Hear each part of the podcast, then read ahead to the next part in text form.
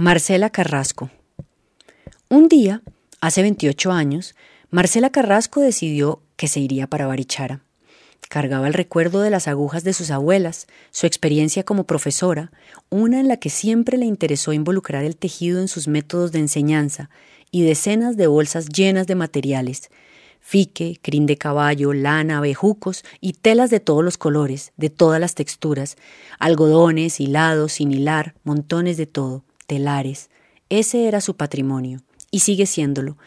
Es una curiosa imparable. Por eso, cuando en uno de esos primeros días en el paraíso de Tierra Amarilla oyó una especie de sinfonía acompasada y cadenciosa, y se dejó llevar por ella, descubrió que era el sonido de los telares en cada casa. En ese instante supo que ese era el lugar en donde quería vivir y conoció a la reina del lugar, como ella misma la llama, la planta del fique. Como en un ovillo, fue desilvanando en cada uno de sus giros historias de artesanos y artesanas que llevaban en la sangre el oficio y la tradición.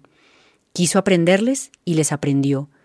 También intercambiaron saberes y relatos, y aunque cuenta con algo de nostalgia cómo se han ido perdiendo esos legados, sabe que tiene el deber de mantener vivas las tradiciones de la tejeduría.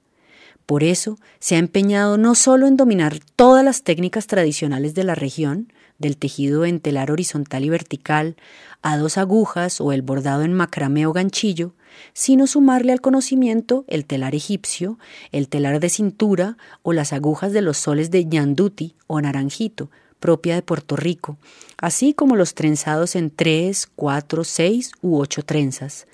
Sabe que es una golosa y por eso su catálogo es enorme, hasta está tejiendo una tela con bolsas plásticas recicladas para intentar hacerle un poco el quite a la contaminación ambiental. Se regocija creando, explorando, equivocándose y empezando de nuevo hasta que ya no haya errores, y entonces le pase lo que a los aruacos, que entienden que el hilo está adentro de cada cual, por lo que es el tejedor quien entra en él y le va sacando el alma.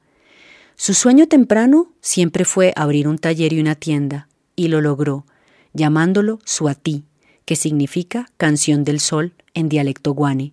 Es su manera de darle gracias a la tierra que la adoptó.